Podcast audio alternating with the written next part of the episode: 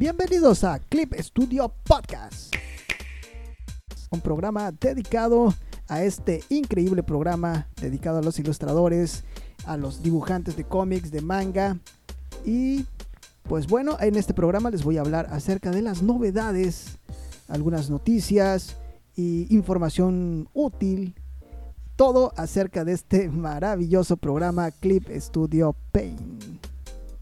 Y hoy te voy a hablar acerca de lo que es esta funcionalidad de Clip Studio Paint que es el time lapse. Muy muy útil para nosotros los artistas, los dibujantes que nos gusta compartir, sobre todo eso, artistas que nos gusta compartir eh, nuestro trabajo, todo lo que hacemos. Y por lo general hacemos speed paints. ¿Qué es esto del speed paint? Pues es compartir un video, es hacer un video eh, compartiendo lo que dibujamos y este es de una forma acelerada. Ya vieron que nosotros normalmente dibujamos por muchas horas, pero pues en estos speed paints pues se hace todo ese trabajo de horas se resume en un video de 2 minutos, 3 minutos, 5 minutos. Bueno, pues Clip Studio Paint en su última versión, en su última gran actualización que lanzó el 10 de diciembre de 2020, eh, específicamente en la actualización 1.10.5 2020 1949 lanzó esta funcionalidad de timelapse que es muy útil. Esta, fíjense que esta funcionalidad nos ahorra tiempo eh, de utilizar eh, dos programas. Número uno, primero necesitas un programa que te grabe la pantalla o te grabe lo que estás haciendo en Clip Studio. Ese video que se va a generar, después lo tienes que pasar a un editor de video, el cual, el cual le vas a decir que te lo acelere. Y te lo va a acelerar a, la velocidad que tú consideres. Pero Clip Studio Paint en esta última versión, en esta última gran actualización, pues lanzó esta funcionalidad de time lapse. Y eh, es súper fácil de usar. Y no ocupa mucho espacio y ahorita les voy a explicar cómo funciona. Antes que nada, lo que tenemos que hacer es crear nuestro archivo de trabajo y, e irnos a lo que es archivo, el menú archivo. De lo desplegamos y le decimos que nos active la funcionalidad timelapse. Dice grabar timelapse. Nos va a aparecer con una palomita. Bueno, una vez que ya está activado, comenzamos a trabajar durante muchas horas. Y lo que hace Clip Studio Paint es ir grabando como fotogramas, pequeñas imágenes dentro de todo el proceso de trabajo, pero dentro del mismo archivo. ¿Sale? Dentro del mismo archivo. Ya que hayamos terminado, si tú eres un dibujante de, cómics, de manga, que solamente das líneas, pues ya terminaste y ya se acabó. Pero si tú eres, después de las líneas, todavía das sombras, todavía das color, pues continúas y se hacen unas jornadas muy grandes de, trabajo. Hay que todo eso se queda guardado en este time lapse con, te digo, fotogramas aleatorios dentro del mismo archivo. Y la forma en que nosotros sacamos o recuperamos ese video es yendo nuevamente archivo, menú archivo, nos vamos a la funcionalidad time lapse y abajito hay otro hay otra opción que dice exportar time lapse. Nosotros le damos a exportar time lapse y nos va a aparecer eh, un menú donde ahí podemos escoger qué tamaño vamos a, querer nuestro video. Eh, tamaño para YouTube, que son esos eh, videos horizontales. Eh, tamaño de cuadro, como para Instagram. Y tamaño vertical, que es para historias, historias de Facebook, historias de Instagram.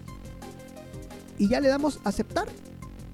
Y comienza el renderizado a la unión de todos esos fotogramas que ha guardado Clip Studio, los empiezo a utilizar. Y aquí viene algo interesante, señores, que es algo que les había yo platicado anteriormente, eh, justo en el primer video explicándoles cuáles eran los requerimientos mínimos de Clip Studio. Y es que eh, Clip Studio es un eh, programa GP, perdón, CPU dependiente. CPU Esto quiere decir que Clip Studio hace un uso intensivo de lo que es el CPU y entre más poderoso tengas tu procesador, Ahí ni siquiera Clip Studio es eh, multinúcleos, no, él solamente se da cuenta de que tengas un procesador poderoso, un núcleo poderoso y con eso, eh, con eso trabaja. Inmediatamente tú le das eh, aceptar lo que es la exportación de video. Si, si gustas abrir el administrador de archivo de ahorita les digo, el administrador de tareas y te vas al apartado de rendimiento, ahí te vas a dar cuenta cómo Clip Studio empieza a utilizar el 90 o casi el 100% de lo que es el procesador. Es, parte del trabajo, ¿eh? es parte de lo normal, no te espantes, así funciona esto.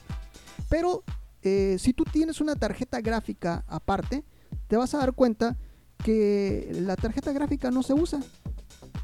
No se usa. Solamente el procesador es el que está trabajando y ni siquiera en todos sus cores, solamente en uno, ¿no? Bueno, esos datos curiosos nada más, ¿no? Eh, y ya, de esta forma, tú ya tienes tu timelapse listo para compartirlo eh, donde tú quieras. En Facebook, ah, obviamente le dices dónde, dónde va a ir guardado, dónde quieres que se guarde, ya ese archivo de video.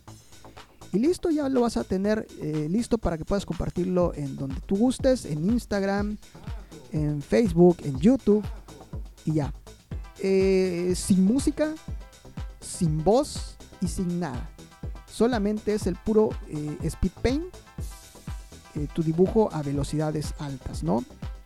Bueno, si tú necesitas agregarle voz, música, ahí sí vas a requerir de un programa adicional, un editor de video, donde vas a, colocar el speed paint que te dio Clip Studio. Y pues bueno, ya tú a través de tu micrófono ya vas a poder narrar lo que tú, lo que tú eh, lo que tú quieras, información o lo que tú vayas a compartirle a tus, eh, a tus seguidores, ¿no? Y eso ya es aparte, pero realmente esta funcionalidad de time lapse es un gran ahorro y como les dije nos está ahorrando dos programas prácticamente eh, SpeedPaint, eh, Clip Studio con esta funcionalidad. Em, y pues bueno, ya, ya hasta les conté de qué se trata, cómo es que es Clip Studio un un programa eh, CPU dependiente. Y hasta aquí el programa de hoy. Les recuerdo que estamos en absolutamente todas las plataformas de podcast. Así que síganos y si tu plataforma tiene la oportunidad de que nos des like, danos like por favor para que esto llegue a más personas, a más dibujantes, más artistas.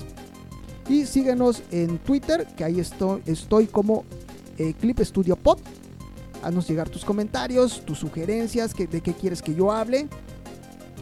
Eh, también síguenos en Instagram, ya hay en Instagram, en Facebook, en YouTube. Vamos, voy a estar, estamos como eh, Clip Studio Podcast. Pues eso es todo por el día de hoy. Nos estamos viendo hasta la próxima en tu programa favorito, Clip Studio Podcast.